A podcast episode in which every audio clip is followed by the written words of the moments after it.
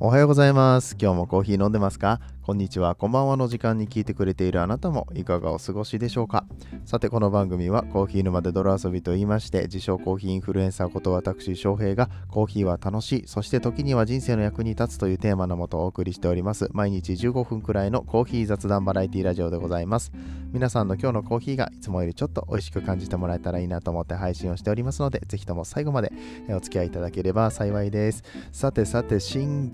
期、新年度ですかね。はい、4月1日となりました。エイプリルフールとかは特に興味がないので喋りませんけれども、今日はちょっとエイプリルドリームね、えー去年も話したかな、エイプリルドリームっていう、えー企画がね、ありまして、まあ、みんなで夢を語ろうぜと、うん嘘みたいな夢を語って実現させようぜみたいなもんがあるんですよ。うん。え新宿の駅だったかな、めっちゃポスターとか貼ってあるみたいですね、えーピンク色のポスターがめっちゃ貼ってあると思うんですけれども、はい、その企画がですね、 Voicy さんの方でも、えー話をされていたりとかして、まあ僕も Voicy パーソナリティとして、えーその話をしていきたいんですが、えー 番組的にはそれでも地球は回ってるの方はメインパーソナリティではないので、うんえーこっちのね、えー自分の番組コーヒー沼で泥遊びのポッドキャストでこのエイプリルドリームを語っていきたいなと思っているところでございます。はい、えーその本編の内容をお話しする前にね、一つちょっとあの紹介したい本があるんですよ。はい、えーコーヒーファナティック三上のスペシャルティーコーヒー攻略本っていうね、はい、コーヒーに攻略本があるのかってね、ゲームじゃないのかみたいなね、はい、えーちょっと面白いタイトルになってますけれども、はい、えーローストデザインコーヒーっていうね、えーコーヒー屋さんございまして、えーまあ、めっちゃ美味しいコーヒーを焼いてくれるそのローストデザインのね、えー三上さんって方ブログやってるんですけれども、そのブログブログがまあマニアックなのね。もうド変態です。三上さんに関しては。ただ、その代わりめちゃくちゃ勉強になるんですよ。コーヒーやってる人とか、えー興味がある人に関しては、ぜひ読んでいただきたいんですけれども、その、えー三上さんが、えーつい最近ね、本を出しまして、3月の28日だったかな。はい。えーこれ、一応文庫本っていう形でね、販売されてるんですけれども、Amazon とかでも購入ができます。1650円になります。この三上さんの本は、もうマジで絶対読んだ方がいいです。で、えーこの三上さんの本、マニアックすぎて置いてないよって。本屋さんに置いてないよっていう方、ね、えー Amazon で買えるんですけれども、えー金額的にもね、1650円ってね、あどうしようかな、そんなマニアックな本自分が買っても、うん、あんまり役に立たないんじゃないかなって思ってる人たちに朗報です。なんと、Kindle 版がございます。しかも Kindle 版は528円。税込みで528円。安っってなるでしょ？はい、一応、えー660円らしいんだけれども、いや、違うな、これなんだ？紙の本660円。これ嘘やん。文庫本1650円なんですよね。うん。まあよくわかんないけど、Amazon の方を見てみると、えー Kindle の価格が、えー紙の本よりも安いよってこう、なんかピッて線引いてあって、えなんと528円ですよ。しかも5ポイント獲得できるということでね、実質523円ですよ。安くないですかっていう、えーでね、結構なボリュームでございます。僕もこれ昨日ね、ダウンロードさせてもらって、ちょっと読ませてもらったんですけど、まあマニアックですよね。さすが変態だなって思いながら読んでたんですけれども、あのーまあ、まずスペシャルティーコーヒーとは何かっていうところから焙煎の理論だったりだとか、えー抽出理論っていうところまでね、えー書かれているので焙煎しないよっていう方だったりとかでもコーヒー屋さんだったらね、えーこれ見てもいいと思うし、まあ、おうちコーヒーを楽しみたいっていう方もちょっとね突き詰めて、えコーヒーの味を調整したいっていう方なんかにも、うんあのかなりいい本になってるんじゃないかなと思いますので皆さんぜひこのコーヒーファナティック三上のスペシャルティコーヒー攻略本ご覧になってみてください。はい、えーではでは。本編の方やってまいりましょうか。はい。4月1日何の日でしたか？え冒頭に言いましたよね。はい。うちの娘の誕生日なんですよ。言ってないってね。冒頭には言ってないってね。そう、4月1日はね、うちの娘の誕生日でございまして、はい、えーそれと合わせてね、このエイプリルドリームの話もしていきたいかなと思います。はい、えーではでは本編やってまいりましょう。この放送は、歴史とか世界遺産とかを語るラジオ、友沢さんの提供でお送りします。はい、ということで4月1日、まあ、うちの娘2020年の4月1日に生まれまして、本日で2歳となりました。はい、えー、誕生日プレゼントだとかね、お祝いのメッセージに関しましては、あの娘はちょっとね、まだ読めないので、えー、翔平の DM の方とかに送っていただけると はい、えー、ね、あの娘にも伝えさせていただきますのでよろしくお願いいたします。えー、さてさて、うん、エイプリルドリームと掛け合わせてこの話をしていきたいっていうことなんですが、まあ、4月1日、えーまあ、プレゼントをしました、娘に。うん。コーヒーマシンっていうか、エスプレッソマシンですね、を買いました。娘に。娘にだよ。娘にエスプレッソマシンを買いました。あの、本物じゃなくてね、おもちゃのエスプレッソマシンね。それをパパが買いたかっただけでしょっていうのはいいんです。うん。あの、分かってます。そうですよ。もうこれはだってさ、可愛いもん、見た目も。うん、もう欲しくなっちゃって、欲しくなっちゃってっていうか、なんかもう完全に親のエゴですよね。買い与えたくなっちゃいまして、うん、買ったんです。はい。それがね、またすごい可愛くて、これ、これまた Amazon で買ったんですけどね、もう Amazon のヘビーユーザーですから、僕。はい。Amazon で買いました。うんとね、これがね、ペアペアっていうね、ねペアになってる、その、対になってるのペアと、うんと、梨の方のペアですね。ペアペアっていうブランドのものになるみたいですけど、一応中国から届きましたね。はい。えー、っと、内容としましては全部木でできてるおもちゃなんですけど、まあ、いわゆるおままごとセット的なやつなんですが、エスプレッソマシン、なんかね、縦型のね、ちっちゃいエスプレッソマシンの形したものにポルタフィルターついてるんですよ。ね、しかもネイキッドじゃんってなるわけですよ。そんなところまで作り込んでるわけじゃない。そう、スパウトがついてないじゃんみたいなね。そう、これあの、ツイッターに写真上げてるので、ぜひご覧ください。ツイッターと、あとインスタグラムのストーリーにも上げてますけれども、そう、スパウトがついてないんですよね。で、あのこのネイキッドのポルプターフィルターと、あとエスプレッソカップが、えー、2つついてて、あとミルクですね。うん、エスプレッソカップはね、ソーサーとスプーンもついてますよ。で、あとなんかミルクの形をしたおもちゃと、うんとね、なんかね、コイン型っていうのかな？コインというか、そのエスプレッソのこのカスのケーキみたいな形がした、あの、まあ、木の、なんていうの、タブレットみたいなのが、4つ入ってて、エスプレッソ、カプチーノ、モカ、あとラテかな、うん、4種類ぐらい色違いで入ってるんだけれども、それをこう上からこのおもちゃのね、エスプレッソマシンの上から入れて、ポルタフィルターのところにガチャンって入るんですね。入ったやつをこう、ハンドルを横に動かすと、ポトって今度はその、うん、タブレットみたいなのが下に落ちると。下に落ちたやつを直接こうカップで受けると、うん、コーヒーの出来上がりみたいな感じでね、まあ、コーヒー屋さんごっこができるわけですよ。はい。ね。えっ、ー、と、これね、対象年齢が、2歳以上になってるのかな？あ、2歳じゃない、3歳以上になってるのかな？はい。うちの子ね、2歳なんですけどね。はい。あの、すでに、えー、これで遊ばせておりますね。スパルタですね。2歳なのに3歳が対象年齢のおもちゃで遊ばせるっていうね、あのコーヒーを学ばせるっていうね、スパルタ教育をしておりますけれども えー、そんなおもちゃを買って、まあ、めっちゃ遊んでくれてるんですよね、ありがたいことにね。うん、あのー、あんまりポルタフィルターはいじらなくて、そのタブレット的なこのコーヒーの何木のおもちゃをなんか丸いやつなんですけど、うん、積んだりとか、あとはこのコーヒーマシンの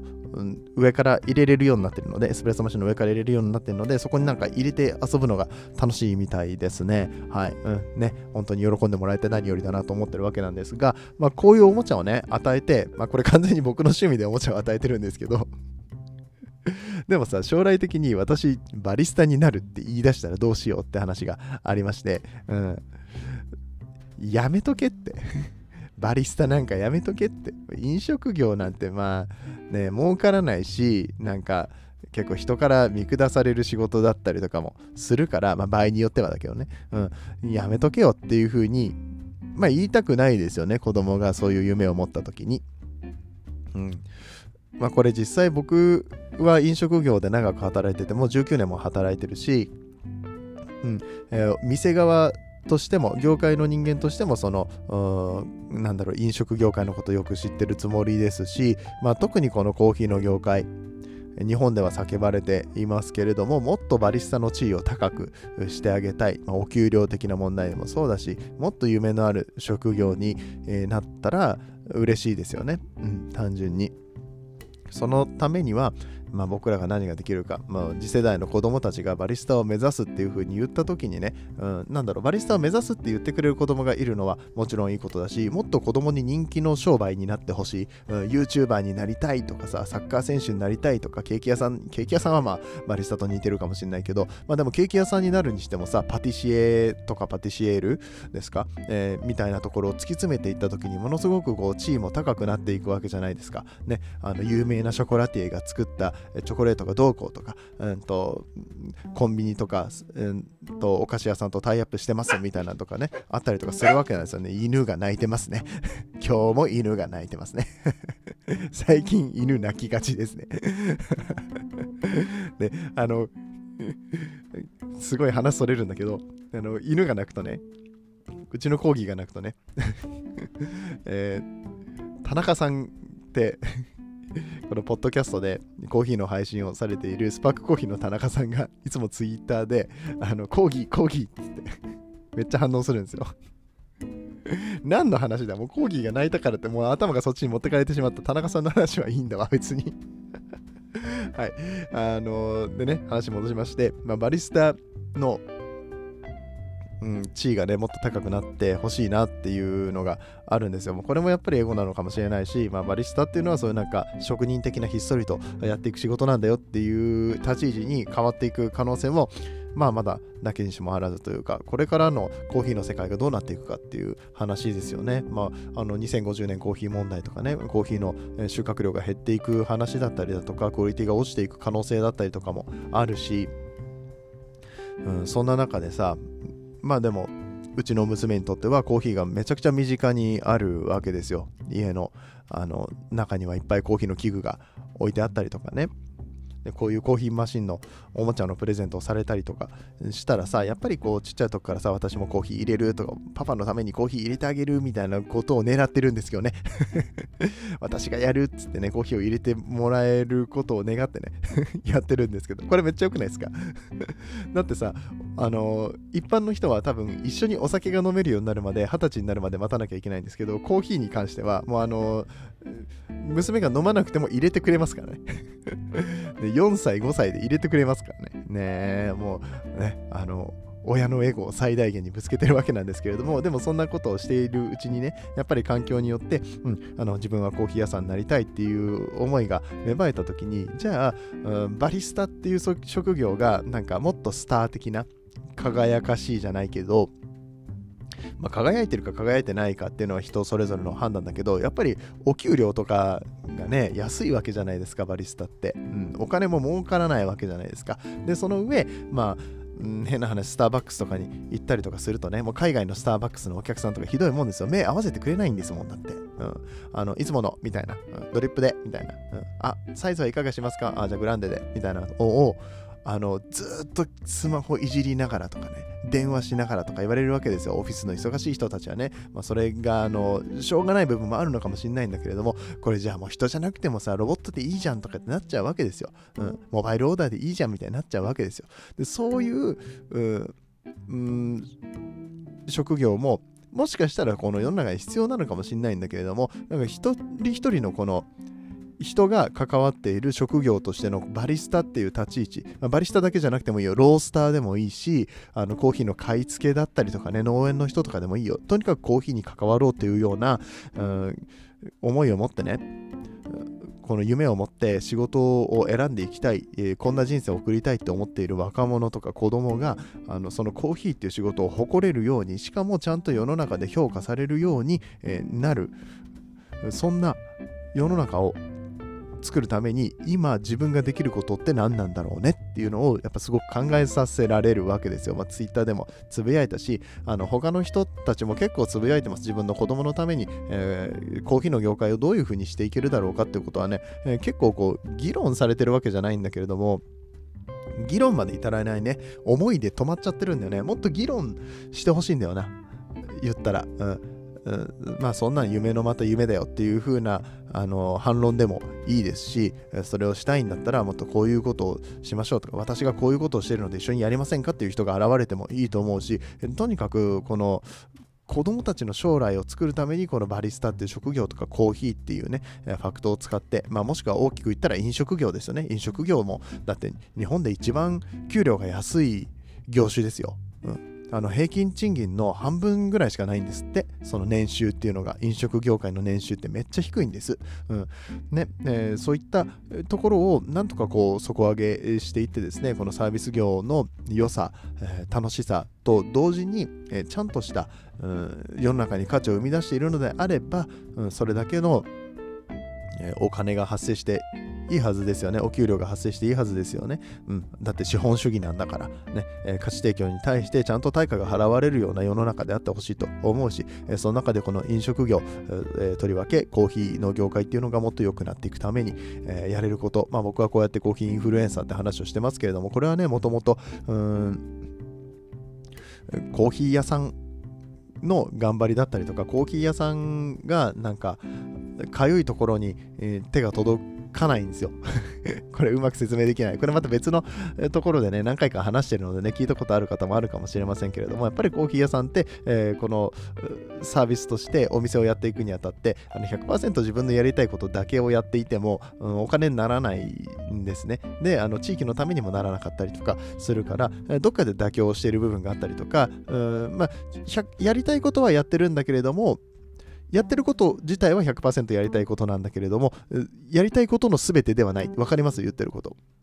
お店の中は、えー、自分のやりたい形で100%デザインされてるんだけれども、でも自分の中にはもっと他にもやりたいことがある。でもそれをやってしまうとコンセプトが崩れてしまうってことって、まあ、コーヒーの業界に関わらず往々にしてあると思うんですけれども、まあ、コーヒーってそこがすごく表現するの難しいですし、お金にもならないんですよね。例えば SDGs っていうようなお話を、うん、コーヒー屋さんでしたいけれども、うん、この地域でその話をガンガンやっても、でそれに合わせてコーヒーの値段を高くしても売れないと。うん、そしたらま生活もままならないわけじゃないですか。生活もままならない上に、あのー、今度逆に売れなくなっちゃったりとかしたら、そこでコーヒー屋さんやってる意味もなくなっちゃうしね、地域活性もしたいんだけれども、えー、でも農家さんにも還元したいんだけれども、みたいなところでなかなかこう矛盾が生まれてきてしまうわけなんですよ。それって、あのそれぞれのコーヒー屋さんが表現できる得意分野をやっていってもらえばいい話で、それを広めることっていうのは、本当は知ってる人たちいわゆるお客さんだったりとか僕みたいなこういうあのちょっと外にいる人たち、うん、お店の中に入ってる人たちじゃなくってうん、ちょっと外側から見ることができる人たちが協力してね、え、このコーヒー屋さん一つ一つがなくならないようにもっと美味しいコーヒーが飲めるように、え、そしていいサービスが提供されるように外からサポートしてあげるっていうようなことがやっぱり必要になってくるんですよね。だから僕はあのコーヒーを飲む人たちのリテラシーを高めたいし、うん、うんお客さんとしての喜びっていう部分があればねそれは僕らにとってはメリットじゃないですか、うん、最終的には自分たちの喜びになるんだから、うん僕たちがギブできる部分、お客さんとしてギブできる部分だったりとか、ね、一消費者として、えー、コーヒーについて知ることだったりとかってね、うん、やっぱり将来のこのコーヒーにつながっていくと思うんです。それが今、うん、コーヒー屋さんやりたい、えー、将来コーヒー屋さんになりたいっていうふうに思ってくれるような、夢を持ってくれるような、えー、子供たちがね、ちゃんとそれを選択できるような、え、世の中になっていってほしいなということで、はい。そんな気持ちを込めて、このエイプリルドリームはね、うん、エイプリルドリームっていうのは、えー、4月1日にね、嘘をつくんじゃなくて、うん、まあ嘘ついてもいいんだけどね、面白い嘘をつくのは別にいいですよ。まああれもともと期限とかいろいろあるんだけど、まあその話はよくって、うん、まあそのただ嘘をつくだけじゃなくてさ、でっかい嘘ついてさ、いい世の中にしていこうぜみたいな話なんですよ、エイプリルドリームっていうのは。だからこれ毎年僕参加したいと思ってるし、なんか去年は何の話したんだったかな。何の話したんだったか忘れちゃったけど、まあそういう大きいこと言ってさ、うん、うん、なんか、まあ、子供たちに夢を持たせられるような世の中であり続けてほしいなと、うん、そこの部分はね、なんかきっと多くの人が思っていることだと思うので、えー、賛同していただける方、よかったら、えー、この番組をね、えー、拡散していただいて、今日の話良かったよって言ってね、みんなにえー、伝えていただけたら、翔平たまにはいい話してんだぜっていう話をね えー、振りまいてもらえたら嬉しいかなと思います。そして、えー、うちの娘への、えー、プレゼントお待ちしております ね、えしっかり入れていくよ。はい。えー、ではでは、今日という日が皆さんにとって、えー、素晴らしい日となりますように、そして素敵なコーヒーと出会えますように、えー、また明日お会いいたしましょう。お相手はコーヒー沼の翔平でした。次はどの声とつながりますか？